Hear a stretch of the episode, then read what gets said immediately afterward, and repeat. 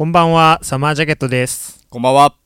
さあ、始まりました。サマージャケットのシーズン JP。本日のお相手は小川紅葉と、森本裕介です。はい、よろしくお願いします。はい、お願いします。この番組は僕たちサマージャケットの最近の活動内容や、えー私生活での出来事、えー今世間で話題のトピックスや音楽の話などを気軽に話していくラジオとなっております、えー週1更新取りだめなしのラジオなのでできるだけホットな情報をお届けできればなと思っております。最後までごゆっくりお聞きください。はい。よろしくお願いします。お願いします。さあえー、始まりましたね。始まりましたよ。今日もシーズン JP やっておりますけど、はい。はい。ね、紅葉さんの饒舌な MC から、えー、この夏ね、えー、サマージャケットがお送りしたいと、はい。はい、思っておりますけはい。ど、ね、どうですか？はい、最近の活動内容をちょっとね、うん。ここで喋っていきたいと思うんですけど。そうだね。どうですかね最近は。最近ね、こう、ずっとやっぱ曲を作ってて、はい。まあ、楽園リリースのタイミングか、まあ、ちょっと前ぐらいから、まあ、新曲をずっとね、はい。えー新しいリリースに向けて、うん。えー作ってますけど、まだちょっといろんなサウンドクリエイト、はいはい。新しい形に挑戦したり、はい。えーまあアレンジ面でね、えーかなり難しいことに挑戦してみたり、うん。えーしててね、そうね。うん、ちょっと時間がをかけつつね、はい。うん、やってますよ。はい。私生活の方はなんかうん、個人的なうん。話でなんかあります？この夏。この夏か、うん。まあねでもなかなかその緊急事態宣言ですとか。はい。ねまん延防止とか、はい。えーそういうのでね、はい、えー外に出ることはまあ去年とね同じぐらいないと思うんだよみんな、うそうだね。ん、だから我々もね言うてそんなにねうん。なかなかアクティブには活動できないし。うん。うん。まあねだからずっと俺なんかはねうん。家に引きこもってね、おえーまあそれこそ今 TikTok ではい。活動させてもらってますから、はい。TikTok の活動に尽力したりとかね、はい。うん、まあそれこそ曲をずっと書いたりとか、うん。うん、そういった生活してますよ。映画ばっかり見てるしね。ああいいじゃない あーまあ俺結構インドアなタイプだからね、ああそうなうんん、楽しい。夏を過ごしてますよ。だはい。個人的にはね。うんいいじゃないなかなか。小川なんかないの？え俺はもう楽しんでますよ。夏を。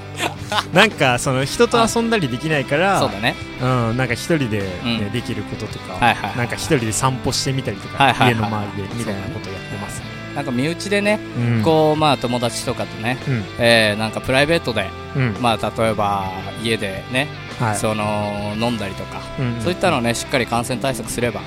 ある程度はね、ううんんみんな結構うまいことやってってると思うから、うん、うん、いい夏を過ごしてほしいねみんなにもね。そうですね。うん。まあ、今日はね、その夏はい、のね、うん、一個話もはいはい。しようかなと思ってるので、はい。え。まあ一旦この辺ではい。一曲聴いていただこうと思います。はいという感じで、えーサマージャケットでシャレ。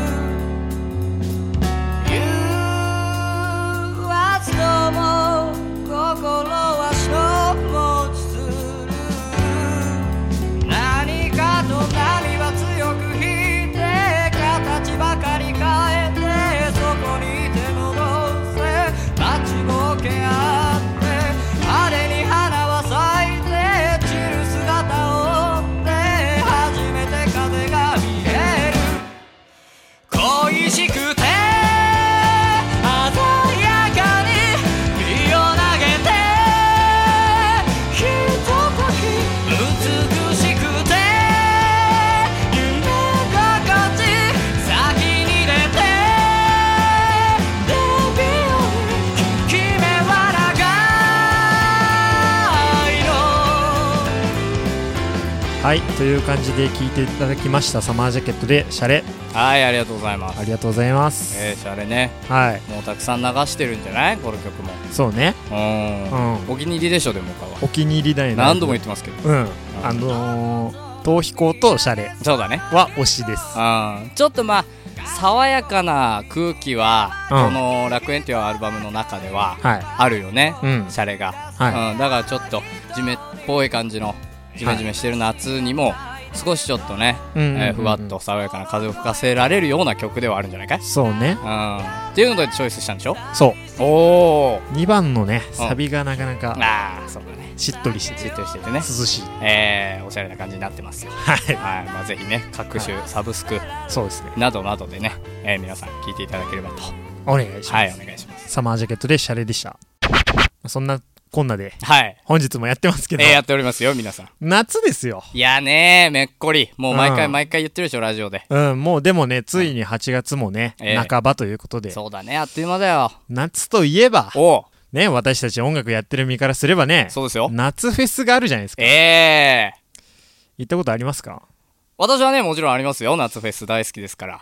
俺なくてあら。ちょっと夏フェスについていろいろ教えてほしいなってまあいうそうだね。ところわかりました。でも今年はねやっぱまあ今年に限らず去年もそうだけど、うん。大型のね夏フェスがこうね中止になったりだとか、うんうんうん。そういうのでちょっと問題がねあったりとかしましたけど、はい。まあ例えばフジロックだとかっていうねあの大型なフェス、はい、まあメインステージの収容規模もまあ今年はワンステージしかやらないけどはい。まあ通常だったら6万人から7万人ぐらいオールスタンディングで入る、うん、ううん。んああいうのって基本的にはあの2万人以上とかかな。うんの規模感で行われる、まあ、フェスとかイベントの、えー、と感染対策っていうマニュアルがうん。今日本にはなくて。うんだから開催できないっていうのが一番大きい理由なんだけど。はあ、まあそういうのもねうん。今年はアルコールの提供をしないとか、えー基本的に、えー、と飲食もあの、かなり制限された状態で、はいはい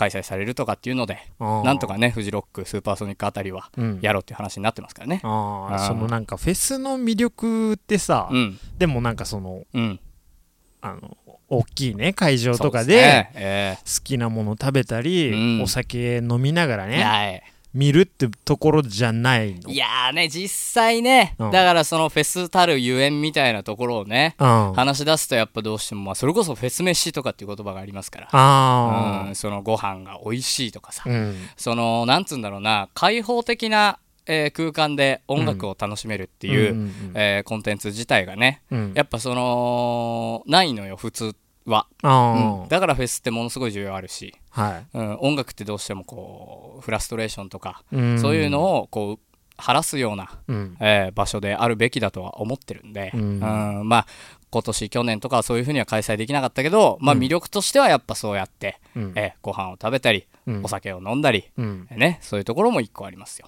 ああ、ね友達とかとねそうだね。いそういう感じ行ったらねめっちゃ楽しそうだなっていう。そうそうそうあとあれじゃない？うん。キャンプ感覚？ああ、例えば俺はあのー北海道出身なんでライジングサンロックフェスティバルに、はいはいはい、えー毎年ほぼ毎年行ってたんだけど、うん。あれはこう3日間やるんだよね。お盆中のまあ、うん。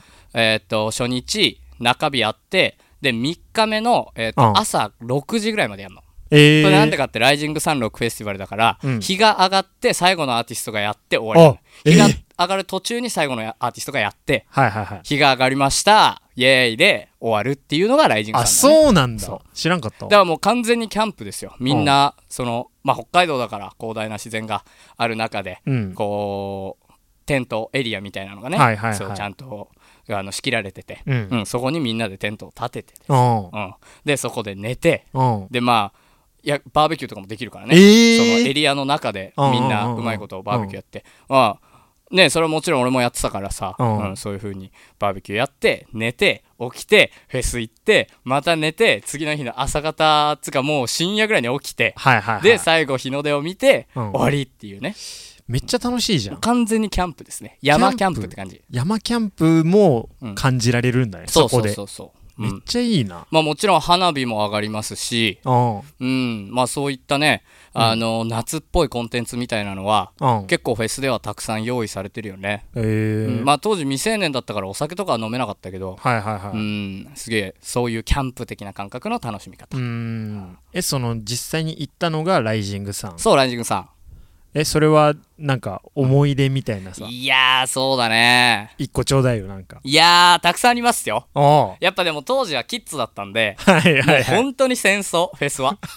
もうずっと次のアーティスト何次のアーティスト何っつってもうあっちこっちあっちこっち行って。はいはいあでもライジングさんってエリア自体が全体が狭いんでメインステージの収容もオールスタンディングで2万人えで制限かかるかな、うん。なんでまあロッキンとかそういうのの3分の1ぐらいの規模で開催されてるんだけどえーっとやっぱね、うん。人がすごいぎゅうぎゅうパンパンになるわけ、はいはいはい。ね。今じゃちょっとありえないようなね、うん。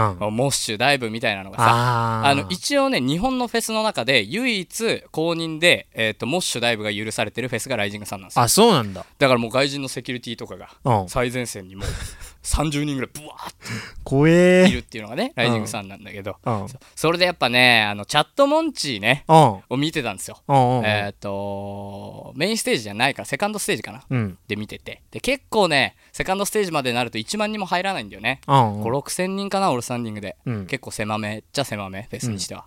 で、すっごいパンパン。うんで、もう横揺れがすごすぎて。はいはいはい。まあ、チャットモンチーだから、モッシュダイブとかやっぱ起きない。うん。んだけどやっぱすごいパンパンだからもう横揺れすごくて、うん。でまあ私は結構最前とはいかんけど、うん。まあ前から10列目ぐらいその規模で言ったら結構前の方じゃん、はいはい、うん。そうだね。にいて、うん。であのー私の隣にね、うん。あのー私も165ぐらいしかないんだけど、うん。よりも10センチぐらいかな。もっとちっちゃい女の子がはいはいはい。いて、すごいちっちゃい女の子がこの横揺れに耐えながら、う んえー頑張ってるなとはい。思っていたわけ。うんでなんとねそうどんどん流されていくうちにね、うん。あのー気づいたらその子が私の前でですね、うん。あのー2メートル級の巨人に挟まれていて 2メートル級の巨人2人がいてね、うん。その子ついにもう挟まれちゃったもんだから、うん。すごいもう横揺れが激しくて倒れちゃったのバタンと。あらあらそうするとねやっぱフェスとかそういうライブ慣れてる人多いですから、うん。こうみんなでサークル作ってあげてその子を立ち上がらせてあげてであすごいやっぱいいフェスだなライジングさんってってなるじゃない、うん。うん。でもそこで、あのその子が靴をなくしちゃったっつって、あら。うわーってなるじゃない？うん大変だよ。で、まあ周りの人も、隣の人に、その辺靴落ちてないですか？とか、こう、うん。どんどん広がっていくんだけど、うん。まあ、見つからなかったの、その場では。はいはい。まあ、ライブも続行する、そのままね、うん。はやってっから、で、見つからなくて、うん。私がそこはもうね、うん。あの靴、とりあえず私の靴履いといてくださいって。ええまあね。かっこよ、嫌かもしんないけどね。うん。でもまあさすがにそんなね華奢な女の子にさ、うん。靴履かないでさ、うん。そのねまあ言うならばちょっと危ないような場所にいるわけだからうん。靴履いといてくださいっつって履いといてもらってさ、ううん。ん私のボロボロの靴でよければっつって、うん。そしたらあ「ありがとうございます」って言ってすごいいい子だったからさ、うん。そう。でその後ですね、うん。私はこう他の場所まで行ってねあ探していったの靴を。あ いろんな人に「靴ありますか?」って「その辺靴落ちてないですか?」ってこうバーッと。チャットモンチーのライブなんてもうそっちのけでね。うん。そっちのけで。すごいな。で最後まで、こう、私は探してたの。見つかんなくて、ああ。残念ながら。はいはいはい。で、後ろの方まで聞きに行って、うん。見つかんなかったのよ。うん。で、まあ、その友達がもう一人隣で見てたから、うん。その子にちょっと一応ついといてもらって、ではいはい私が探しに行くっていう風な感じでやってて、うん。で、ああ、なかったなと思って、うん。ライブが終わりました。うん人がブワーっとはけていきます。うん。でもう、いなくなるわけじゃない、人が。そうね。で、帰りってやっぱ混むから、うん。あのなかなかこう前の方に行けなくて、うんうんうんでちょっとこう待ちながらゆっくりこう前の方に行ってて、はいはいはい。でもう完全に人いなくなりました、うん。いなくなったところに一人だけ、あの一人だけ、うん。あの俺の友達が、うん。俺の靴を持って立ってて、うん。あの子の靴見つかったよってお言って。お ありがとうって言ってたって言ってその靴を渡されて、うん。私がその靴をあの奪還するっていうもうねあのちょっと寂しいよね、すごいね。うん、なんか出会い的ななんかやつもちょっと期待するじゃない？うんそうだよね。うん。どうなったのかなと思ったけど。でもそのの子はね、無事その後もフェスをきっと楽しめただろうし、うあ。ん、ならよかったかな これ結構ね、うん、チャットモンチを聞くたびに思い出す、えーすごいですよ。もうシャングリラとかやってる中私はね靴を探してますからね。あうん。靴を探してるフェスって。ねそういうのがありましたね。結構大きい思い出かもしんないね。うん。えそのなんか一番じゃあそのフェスでうん。良かったというかうん。見てて楽しかったとか感動したアーティストみたいなのは？印象的なのは？あのねまあ当時キッズですから。はい。それは重要ですから当時キッズですから、うん。もちろんねすごい数のアーティスト見たよ、あの大体20アーティストぐらいかぶりも含めておう毎うん。うん年見れるのかな、うん。結構一生懸命走り回ってたから。うん。でもやっぱね一番タイミングとか、うん。その自分にとってっていうのですげえ大きかったのは、うん。その私が上京する前うん。だから2015年のライジングサンに見に行ってたんです、うん。で2015年の夏8月の。うん。うん、でも9月の1日からん？上京が決まってたの。あと違う8月の20何日ぐらいにもう上京するっていうのが決まってて、それが10日ぐらい前にライジングさんがあったの。うん。で最後にライジングさん行こうっつって行ってでも上京を控えてる中、うん。見に行って大鳥がね10フィートだったの。でも日が上がるタイミングで10フィートがやってて。でもう10フィートが本当に心に響いておうその時のうん。あ自分これから上京するんだって思いながらさ、うんいつかこのステージに立つんだとか思いながらね、はいはいはい。そう見てるわけじゃない。うん。その時にやっぱ10フィートのリバーとかさ、うん。そういう心に響くようなうん曲をね、母は泣いた手に触れ泣いたっていう詩をこう最後の曲ですっつってリバーをやっててうん。聞いたのにすごい響いたからやっぱ一番印象的なのは10フィートのライブかもしれない、なるほどね。まあ、もちろん好きなバンドですし、ううん。ん、っていうのもあるかな、あー10フィートか。それはちょっと胸熱だね。そう結構熱かった。えそのフェス自体は誰が主催してるみたいなのあんのあんの？えライジングさん？うん。ライジングさんはそのだから運営の人が普通にいるでしょ？なんだっけな。そう普通に普通になんか会社みたいなところだと思いますよ。そうなん詳しくは分かんないけど、あうーん。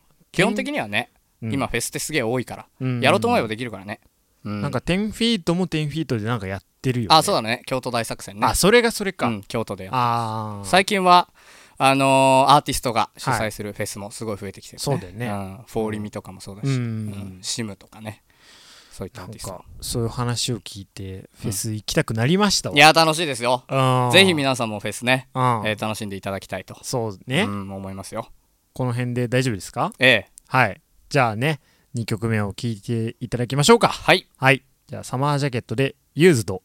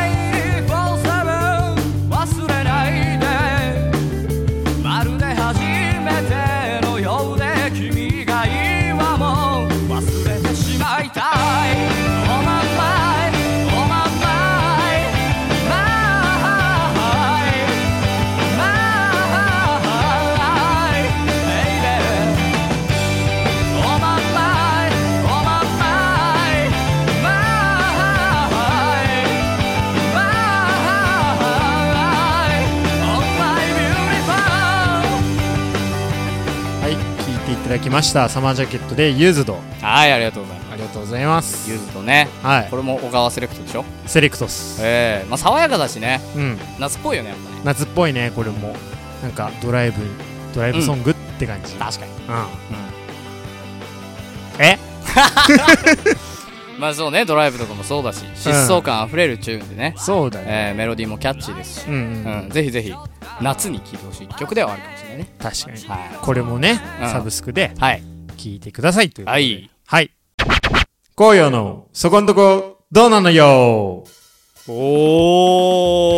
お久しぶりのコーナーですよもうねおおって言わないといけないもんここ。もうおお大事。いやそうですよ、うん、絶対言ってますから私。はい。えどんなコーナーなんですかこれは？はい、このコーナーはですね、ええ。身の回りの、うん。まあ、小さい疑問はい。から世の中のそれってどうなの？はい。それって何？っていええう疑問について、うん。まあ、話していこうかなっていうコーナーになっております。ああいいコーナーです。はい。非常にいいコーナーですよ皆さうんんもう3回目？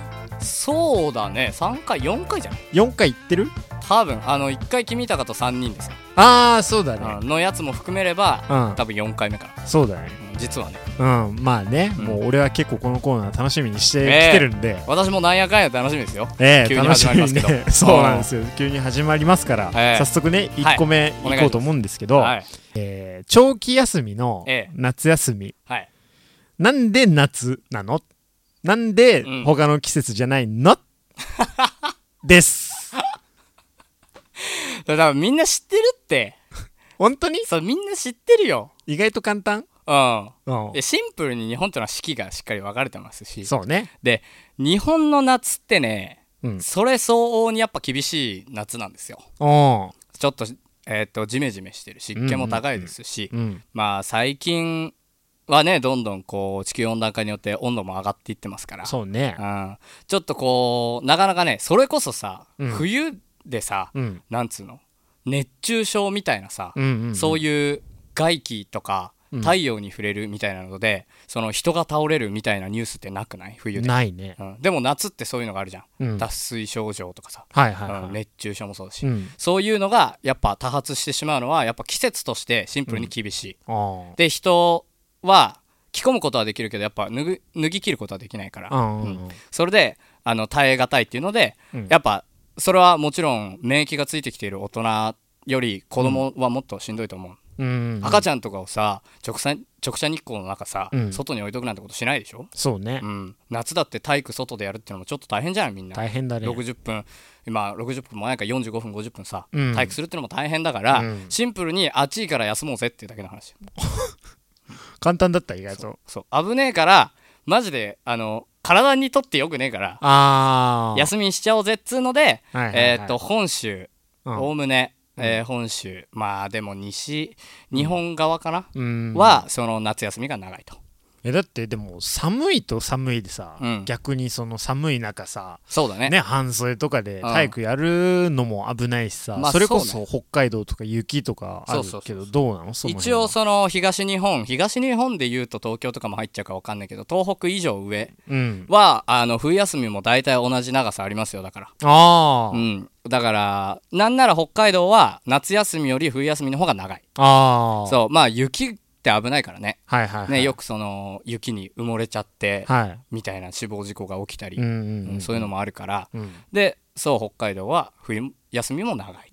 だからシンプルに危ねえから休もうぜっていうのがなるほど1ね個ある、ああ、一応それ。年間での休み期間っていうのは決まってるからそれを割り当てる。どの時期にやるかっていうの、は。いはいはいはいっていうのがまあ夏休みの話だね、まあちょっと納得いかないですけど、うん。理解はできました みんな知ってるよ多分これ、ええ。じゃあ2つ目いきます、えダメージジーンズ。うん、どういう魅力を感じて履いてるの？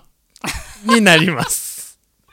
これはちょっとあのダメージジーンズ履いてる人を悪く言うつもりはない、まあまあまあね。ただ俺が履かないし、うん。俺が、うん。あの良さをあんまりわからないから、うん。どういう魅力があるのかなっていうのをちょっと説明してほしいなっていうまあ俺も履かないけどね。うん。いやただやっぱ前もあったじゃんそのさえー、君高か誰かが、うん。その「どうなのよ」のコーナーでさあー。言ってたこうダンサあダンーとかがサーのやつか片足のうん。片足だけめくるみたいな文化。あれってどうなのみたいな話、とほぼ一緒っすね。ああ、うん。その文化そう。的なまずファッションってほとんどカルチャーに属してるから、うんうんうん。あのーすげえ詳しくないそのファッションの歴史とか詳しくないんだけどうん。例えばパンクとか、はいはい、はい、ヒップホップとか、うん。そういった音楽ジャンルもしくはスケートボードとか、うん。ストリートバスケとか、うん。そういったカルチャー文化うん。の一個でダメージジーンズっていうのが出始めていてうん。どこかの時期でね、うんうんでそれのカルチャーが好きな人たちがシンプルに履いていってどんどん普及していたっていうのがあのそういうファッションの派生なんで、うんうんうん。まあどこかには属してるんだろうねそういうカルチャーの、はいはいはい、うん、今だったらどういう人が履くんだろうねチャラい人、チャラい人が履いてるイメージはあるね。うん、だかからなんだろうね。ガバガバなぐらいの穴とかさ、そうだよね、うん。すごいなと思って、だからそういうカルチャーの一種としてうん。まあ履くっていうのが基本的なファッションなんでうん。魅力とかっていうより文化的な側面でファッションとして着ている人っていうのがかなり多いとは思ああなるほどね。う、うん、で、まあ、シンプルにかっこいいって思ってる人もたくさんいると思うよ。ああうんうん。だから魅力動向とかっていう話はさ、うん。あのーどっちかっつうとなんだろうな人それぞれだし、うん。うん、この音楽かっこいいと思う人と思わない人っていうのはたくさんいるから、はいはいはい。うん、やっぱシンプルな好みっていう面と,、うん。えー、とこういったタイプの T シャツを着るんだったら、うん。ダメージジーンズの方がかっこいいって思う人は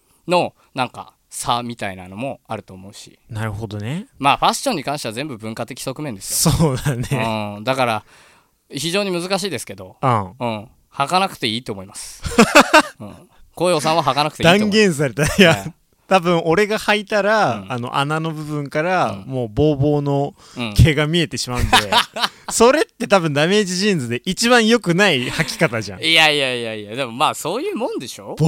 なんかなんか、うん。あの綺麗な足とか、うん。ね、うん。男の人でもちゃんとなんか綺麗にうん。処理してある足が見えてた方がかっこいいまあまあまあんじゃねえかなみたいな、まあありますけど、ね、ありますけどね。あとあれじゃない？わかんないけど、うん。古着文化みたいなところにもちょっと直結してくるんだあー。最初のダメージジーンズって、うん。多分生まれてきたのシンプルにボロボロなジーンズがあって、うん。そこになんかダメージみたいなのが入ってガパってなってたのが、なんかちょっとこれってクールじゃねみたいな、はいはいはいちょっとアウトサイダーじゃねみたいなうんうんうん。感じの話になってくるから、私たち古着好きじゃないですか、うん。そういうのでのえー文化的側面もあると思いますよ、それはありそうだね。うん、うん。だからなんか古着としてまあヴィンテージとして解釈するならちょっとかっこいい気がするよね、うん。ダメージって、うん。うん。あのギターでいうレリック加工的な、はいはいはいはい。そういうのでちょっとあると思いますけどね。なるほどね。それはあるかもしちょっれないわ。と魅力的に思うでしょ思うね。そうなってくると、うん。っていうことだと思います。魅力もちゃんとあるし、はい。好みっすね。好みだよ。これは。ファッションは。じゃあまあ最後ね。ええ。もう早いんですけどあ最後。早いですね。一発決めて、はい。えー、3つ目なんですけど。はい。我が道を行くご年配の方々 なんで？になります。いやー一本グランプリじゃん今の。絶対一本入るよ今の。なんで？いやね、うん。いや。ちょっとあの。わかるよ。うんわかるでしょ、あのー逆にそれは小川はどう思うの？そういう人を見てさいやそもそもまずなんか自転車とか俺の場合なんかね、うん。自転車の人で前からね、はいはい。まあ自転車乗ったご年配の方が来るんですけど、うん。もうチャリンチャリンチャリンって鳴らしながら絶対にはいはい。こう曲がろうとしないのよ、そうだね。俺を避けようとしないのよ、うん。別にいいよ俺が避けるから。うん、うんうん。危なくないってそれ。俺だったからよかったけど。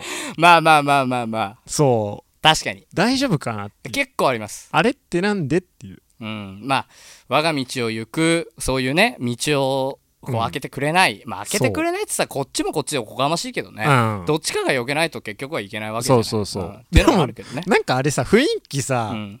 避けないよね絶そうね。そうそうそう。まあ例えばねなんだろうな。すごい注意してくる、うん。うん、おじいさんとかさ、はいはいはそういう人っているじゃない、い。いるね、うん、まあ注意するってことはこっちがある程度悪いことはしてんだけど、うん。にしても私たちみたいな年代の子がさ、うん。その道中歩いててちょっと変なことをやってるやつがいたらうん「おーおい君それはダメだ! 」とか言わないでしょ？思っててもさあーなんか悪いことしてるなって思っててもさわざわざさそんな犯罪レベルじゃないわけなんだから、うん。それが捕まるようなことをやってんだったらダメだけど、はいはいはい、うん、その人のあくまで倫理観の中でどうしても許せないことをやっているのでわざわざ言わないわけじゃない。うん、っていうのはね結構多いよねあの年配の方々には。うそうね。んそれがなんでっていう話だよね。うん。それってどうなのっていう話だもん、うん。ちょっとねそれに関してはね、うん。ちょっと前にね少し考えたんだけどあ本当？うーん。まあ常にね考えてはいるからさ、うん。いろんなことをね、うん。うーん。なんかねうーん。一般的なうん。人間人っていうのは、うん。まず生きることを目標とするわけ、はい。うん、で生きることを目標とすると,、うん。えー、と自分に、えー比較的不利益な状況を生まないようにする。はいはいはい。のと,、えー、と本能的反射的な、うんうん。えー、と行動を取るっていう、うん。えー、と2つに分かれると思うんです、うんうんうん。そうなると働かないといけない。一生懸命働いてお金を稼ぐ。うん。生きることを目標とするから、うん。うん、でその上で不利益が起こらないように自分に利益が多いようにお金を手に入れるとか、うん。そういう生き方をずっとしてきた人たちがやっぱ年配の方には多いうん。ですね。で、えーっと広い解釈を持っている人っていうのは、うん。えーっと多くのことを知ってますよねやっぱ。うんうんううん。んでもそういう生きることを大元にしてる人っていうのはどうしても狭い解釈しかしてないから、はいはいはい。そのいろんなことを知らないままうん。大人になっていってしまうっていううん典型的なパターンがすごい多い。うんうんで広いことをたくさん知っている人っていうのは生きることと,、えーっとの他に、えーっと何かしらの目標が絶対あります。例えば、えーっと家族を大切にして、はいはいはい。えーこの家族を守って死にますとか。うん。うん、とか。まあもちろんそういう、うん。あのおじい様方も、うん。あのもちろん家族はいるだろうし、うん。でもその中でもある程度こう狭い空間で生きてきたからそういう風になっていると思うんだけどうん。その俺たちで言うと、うん。音楽をやってるから、はい。うん、音楽で成功したいとか、うん。宮崎駿はスタジオジブリを作りました、うん。えー太宰治は人間失格を書きました。うん。そういう、えー、と他のことをしないと生きていけなかった人々っていうのは、はいはいはい。えっ、と、なんて言えばいいんだろうな。その他生きること以外の目標があるから生きることに対しての、うん。えー、と考え方うん。解釈みたいなのを人より広くできると思うんだよね、はいはいはいはいはい。だからそうやって向かってくる何かみたいなのに、うん。あどういうアクションを起こそうっていう選択肢がたくさんあると思うんだけど、うんうん。そうやってまっすぐ来ちゃう人って選択肢がないんだよどうしても。ああ狭いから世界が、はいはいはい。だからそのままバーッと来ちゃって、うん。あのーこっちが避けうんなさい、うん。うん、で避けます。うん。うん、でまっすぐ行きます、うん。に対して何も思わない、ううん。ん、でも、えー、ダダヨさんはきっとこれをうん。活字にできますし、うん。えー宮崎駿はきっとこれをアニメーションにできます。僕たちはこれを音楽にできますからうん。そういう風ななんか考え方解釈の仕方みたいなのが、やっぱ気迫であるっていうのが一番大きいんじゃないかなと思うんだよねなるほどね。それはすごいアーティスティックな面での解釈。今このラジオだからすごいアーティスティックな面での解釈をしたらそういう風になると思います、はいはいはいはいはい。これはでもねもっとたくさんあると思う。うんうん、話し続ければ考え方もっとたくさんあると思まあいろんなねうん。意見があると思うよね。そこにはもうシンプルにう、うん、若えやつだからどきたくねみたいなのもね、うん。ありそうだなって俺はちょっと思ってる。いやあるある。うん。全然あると思う。うんまあでもさうん。こいつ若くねって思ってさうん。なんかなんでこいつのためにどけなきゃいけねえの？うん。って思うやついる？なかなかいないと思いますけどね。俺はいないと思うんだよね。うん。だから何かしらそれ以外の理由とかそこまで考えに至ってないが一番正解だと思うんだよね、うん。うん、だって若いからお前がどうにかしろよなんてさ うん。いやこれだけね裕福なうん。国ですよ日本、うんうんうん。そういう敵対心みたいなのをいちいちさ、うん。えー、と道歩く人にうん。抱く必要なんてないわけじゃない。そうね。殺されるわけでもないんだよ、うん。だったらさとあとさまあテレビとかさ、うん。まあそれこそ小説とかさ、うん。そういったところでそういう人間の人たちがうん。どれだけ悪く描かれてるかっていうのも、うんなんとなく理解してると思うんだよそういう人たちも、うん。少なからずね、うん。うん、だってお前テレビ一回も見たことないのかって。映画見たことないのかってそんなわけないじゃない、うん。うん、だからなんとなくあるけどそこまでの理解に至ってないっていうのがいもう一番大きいと思うんだよね。倫理観的な部分で。はい。そう。まあ信仰する宗教がないからね日本って、そうね。うん、うん。基本的な。うん。これしっかり宗教的な問題で考えると、うん。そのなんだろうな儒教江戸時代とかだったら、うんうんうん。あの目上の人を敬いなさい、うん。まあ今それね徳川家康が発令してからずっと今の日本の文化観にも、えー、と根付いてきてるんだけど、うん。その親兄弟を大切にしなさい、ううん。ん人に優しくしなさい、っていうのが、えー、とすごい強く、えー信仰しているんだったら、うん。そういうふうにはならないよね、うん。うん、っていうのもあると思いますよ。宗教的な問題だとか倫理観考え方の問題、えーお国柄とかそういうのもあると思います、ドゥルルル一本までここまでの言った葉うんをフリップに書いたってことでしょいやそうそうそうそうそうここまで書いた、うんまだまだ話せますまだまだまだ話せますうん、これに関しては一回の回答でそこまで話聞いそうそうそうそういやでもあれっすねやっぱ、うんあのー話の広げ方とか、う例えがやっぱ、うん大先生はうまいですわ。なんとなく解決しました。あ本当？はうんもっとねみんないろんな考え方あると思いますんで。い、うん、まあねこうやって世の中にはいろいろねうん。それって本当にどうなのっていううん。大丈夫っていううん。ものがたくさんありますから、うん。まあ引き続きね、はい。この俺と堀本のラジオの時はまたやっていきたいなと思ってますので、ええ。またはい。よろしくお願いします、はいよろしくお願いしますじゃあ本日もお時間がね迫ってきておりますので、エンディングトークに向かいます。はい。